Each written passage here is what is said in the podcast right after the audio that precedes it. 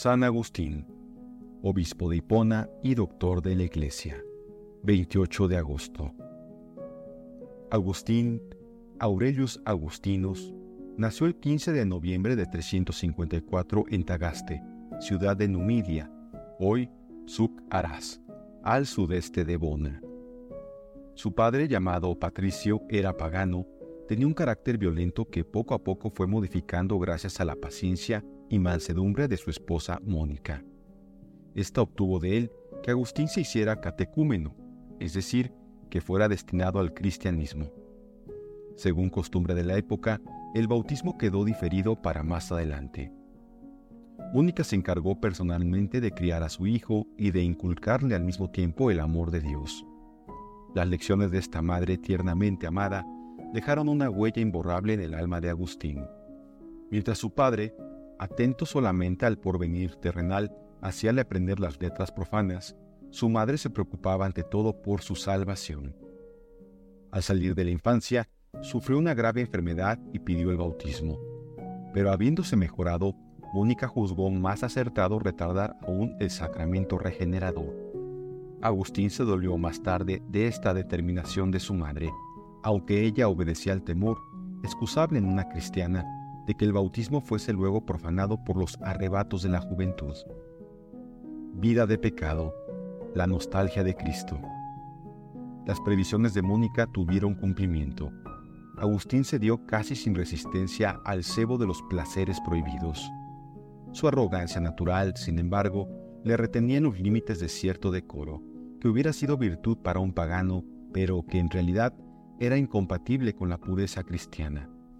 Romaniano, preceptor de la ciudad, se interesó por los éxitos escolares de Agustín y le ofreció la pensión necesaria para que pudiese ir a Cartago a perfeccionar los estudios.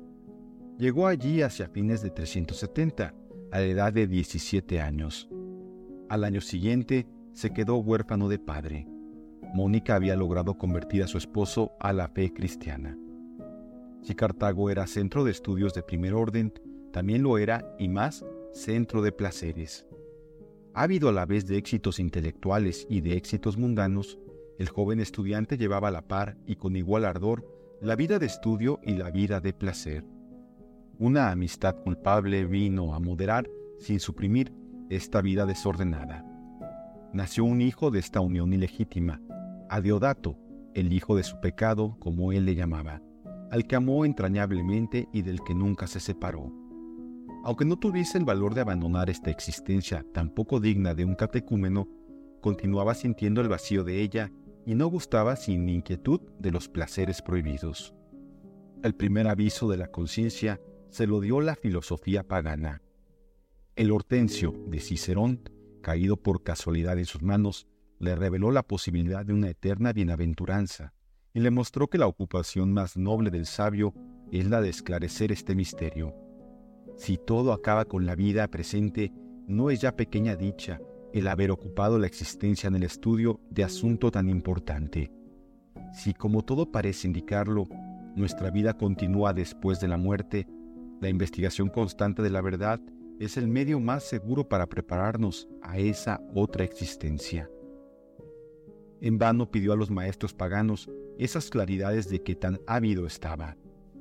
Una cosa enfriaba mi ardor, escribe, y era que el nombre de Cristo no estaba en los libros de los filósofos, y este nombre, por vuestra misericordia, oh Dios mío, este nombre de vuestro Hijo, mi Salvador, mi corazón lo había mamado con la leche de mi madre y lo guardaba profundamente. Por eso, todo lo que estuviese escrito sin este nombre me causaba desagrado, aunque tuviese todos los atractivos de la elocuencia y aún de la verdad. Pero esta necesidad de Cristo, para quedar satisfecha, reclamaba de él, como de todos, un doble sacrificio, la sumisión de la inteligencia y la pureza de vida. Ahora bien, Agustín no estaba aún dispuesto a realizarlo. En la escuela de los maniqueos, la sabiduría pagana no le satisfacía de ningún modo. Se volverá pues hacia los libros santos. Pero ¿quién le dará la inteligencia de ellos? La Iglesia Católica se la ofrece, pero la Iglesia procede por vía de autoridad, impone dogmas y creencias que confunden la razón. enfrente de la iglesia se alza la herejía maniquea, que no impone ningún dogma a la razón y cuyos maestros están infatuados por las letras y ciencias profanas. Cada cual cree a su antojo y según el grado de su perspicacia. Y los maestros maniqueos, gente locuaz, hipócrita, carnal y extravagante, prometen a Agustín aclarar poco a poco y con seguridad todas sus dudas. El maniqueísmo le ofrece todavía un atractivo más seductor. Al admirar la coexistencia de un Dios bueno y de un Dios malo, explica el pecado en el hombre por influencia ajena. Ya no hay responsabilidad de sus faltas para el hombre que ama al Dios bueno. Todo el mal que puede cometer es imputable al Dios malo, de donde se deduce amplia libertad para el desahogo de las pasiones dentro del campo de la fe y la moral predicadas por aquella herejía. Como se ve, no era pequeña tentación la que una tal doctrina suponía para los jóvenes, en quienes el ímpetu pasional tropieza con los valladares de la conciencia. Ese fue el estímulo para la caída de muchos incautos. Agustín, aunque sin estar plenamente convencido, se hizo apóstol del error maniqueo, año 374, y no contento con alistar a sus amigos, esforzóse en convertir a su madre al mismo. Fue trabajo perdido en un sueño maravilloso que Mónica tuvo, díjole un ángel refiriéndose a Agustín, Donde tú estás, él también está. Estas palabras alentaron sus esperanzas. Una nueva seguridad dio a Mónica un santo obispo, a quien ella confiaba sus angustias y temores respecto del porvenir espiritual de aquel a quien tanto amaba. Vete en paz, le dijo, sigue rezando, que no puede perecer el hijo de tantas lágrimas. En la época en que Agustín se entregaba a los sectarios de Manes, su situación había cambiado. De alumno había pasado a ser maestro. Abrió cátedra de elocuencia en su ciudad natal, luego en Cartago, donde obtuvo brillantes éxitos, pero la indisciplina de los alumnos se le hizo inaguantable. Supo que en Roma estaba mejor dispuesta la juventud y resolvió ir allí. No fue ajena a esta determinación la esperanza de conseguir más brillantes éxitos en un campo que le ofrecía mayores perspectivas. Antes de abandonar el África, se había separado de los maniqueos cuya ignorancia y locas pretensiones terminaba por descubrir. Dolorosamente desengañado en sus íntimas aspiraciones, determinó esperar, antes de sujetarse a otro culto, a que la verdad se le presentara con plena certeza. En la escuela de Platón, Agustín se valió de un subterfugio para embarcarse, sin saberlo, su madre. Cuando llegó el momento de su partida, le hizo creer que iba simplemente a despedirse de un amigo e indujo a Mónica a que pasara la noche cerca de la costa, en una capilla consagrada a la memoria de San Cipriano. Luego que llegó a Roma, cayó enfermo de un padecimiento peligroso que le puso a las puertas de la muerte, pero sin manifestar esta vez, por desgracia, deseos de recibir el bautismo. Cuando hubo recobrado la salud, abrió cátedra de retórica. A los discípulos que le habían seguido de Cartago se juntaron nuevos oyentes, dóciles y disciplinados, pero no pagaban las lecciones. Agustín obtuvo por entonces, año 384, una cátedra de elocuencia en la ciudad de Milán, a donde vino a juntársele su madre. Su acierto fue completo, a pesar de la pronunciación africana de que no había podido despojarse del todo. Al propio tiempo que derramaba ampliamente la ciencia en los demás, el ilustrado profesor no descuidó la propia formación. Profundizó la doctrina del filósofo griego Platón, cuyas obras acababan de ser vertidas al latín por Victoriano. Este estudio le desligó más completamente de los errores maniqueos. Hasta entonces se había formado de Dios una idea puramente material. La herejía de Manes le había confirmado en este bajo concepto de la divinidad. Platón le reveló la espiritualidad de Dios y su belleza inefable. Ya se abrazaba su corazón cuando oía decir al filósofo, el que en los misterios del amor ha llegado al último grado de la iniciación, verá aparecérsele súbitamente una hermosura maravillosa. Hermosura eterna, ni engendrada ni perecedera, exenta de decadencia como de incremento, que no es bella en tal parte y fea en tal otra, hermosa para éste y despreciable para aquel, hermosura que no tiene forma sensible, cara, manos, nada corporal, que no reside en ningún ser mudable, como el animal, la tierra, un cuerpo celeste, absolutamente idéntica a sí misma e invariable por esencia, de las que participan todas las demás hermosuras, sin que el nacimiento o destrucción de éstas le aporten ni disminución, ni aumento, ni el cambio más mínimo. En Milán tuvo Agustín la dicha de conocer a San Ambrosio, de cuya elocuencia quedó prendado y cuyas virtudes, pregonadas por una santísima vida, habían despertado dormidas emociones en nuestro inquieto retórico. Los ojos de Agustín se abrieron a un mundo de ideas nuevas, antesala de otro infinitamente superior. Aquella doctrina le pareció tan próxima por ciertos lados a la sabiduría evangélica, que hasta se llegó a preguntar si no había estado el filósofo griego en la escuela de los libros santos, en la escuela de Jesucristo. Pero al mostrarle el verdadero Dios, Platón no le procuraba el medio de elevarse hasta la vida divina.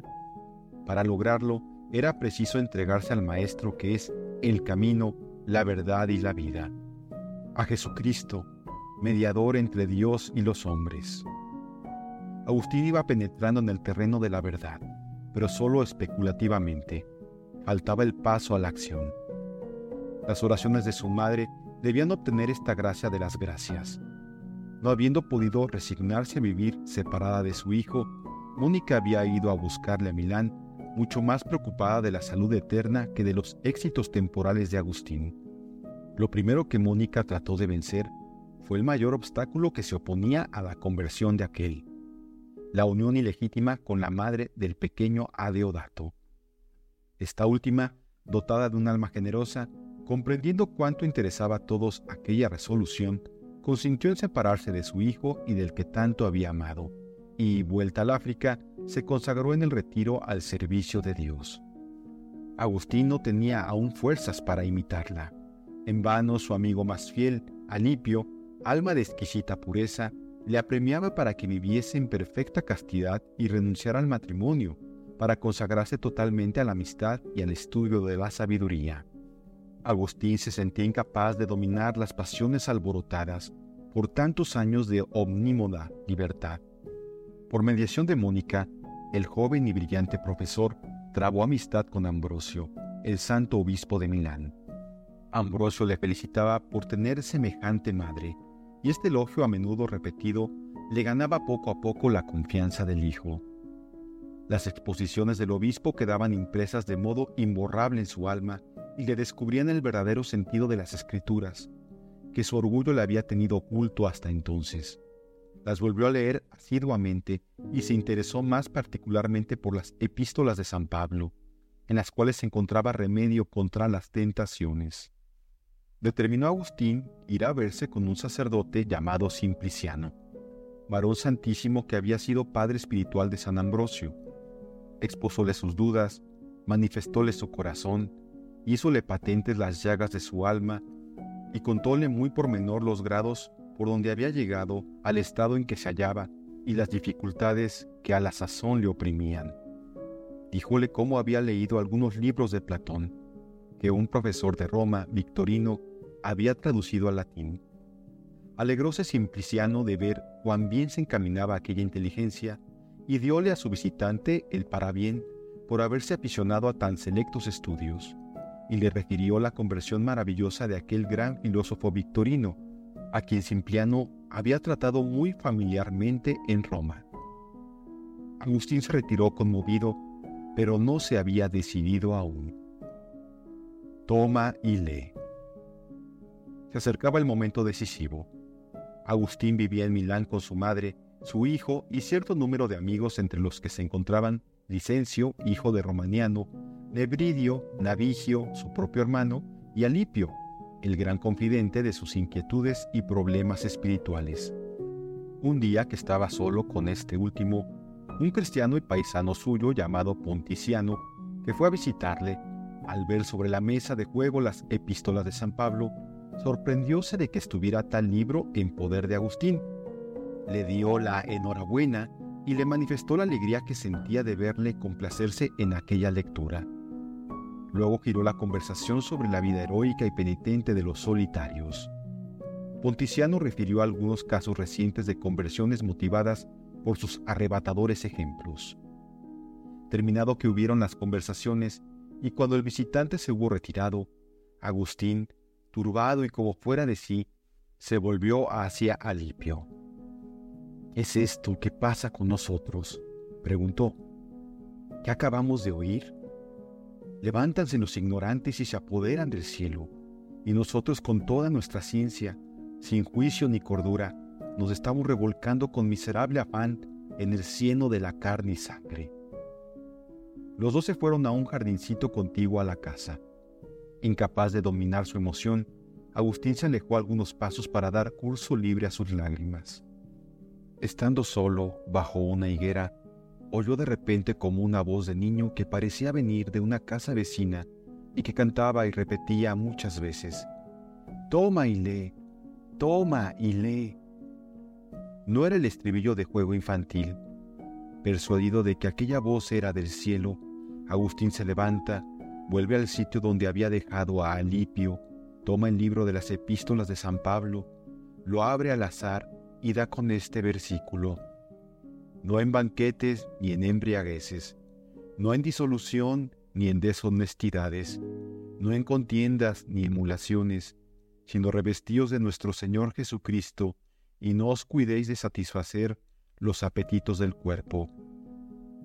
No quiso Agustín leer más, ni fue necesario, pues luego que acabó de entender esta sentencia del apóstol, se disiparon todas las nubes y dudas que ofuscaban su alma, y un rayo de luz la llenó de celestiales resplandores.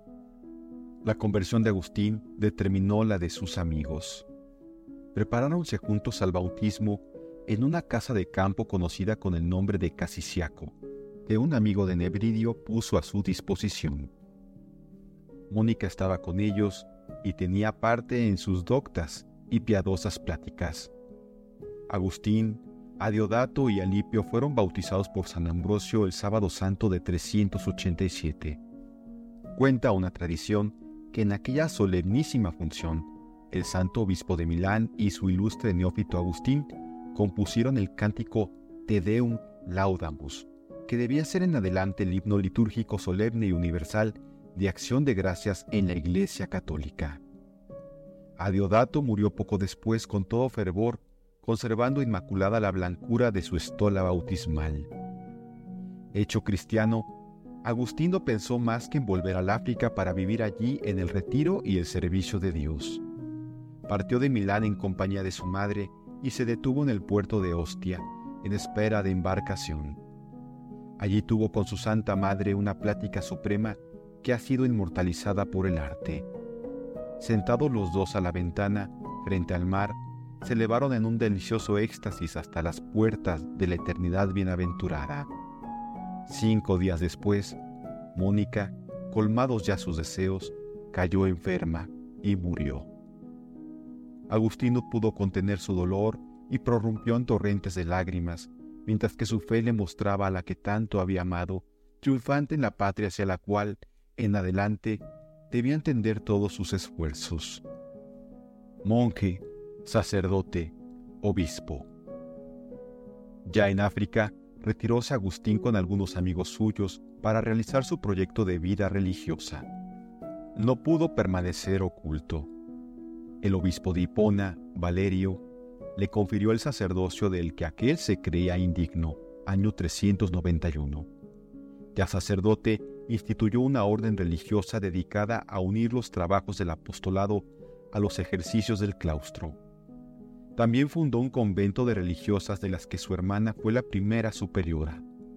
La regla de San Agustín, una de las cuatro únicas reglas reconocidas por la Iglesia en 1215, ha sido adoptada por gran número de institutos religiosos.